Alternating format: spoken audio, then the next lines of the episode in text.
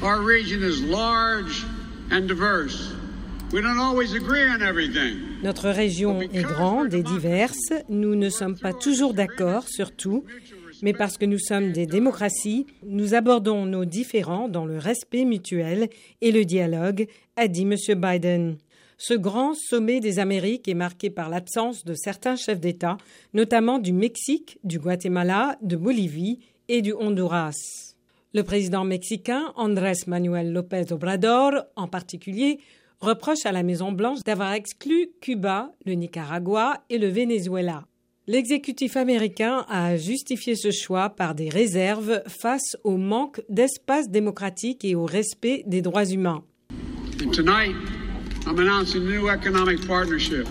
Le président américain a aussi vanté le lancement d'un partenariat des Amériques pour la prospérité économique afin d'encourager une croissance plus inclusive en Amérique latine.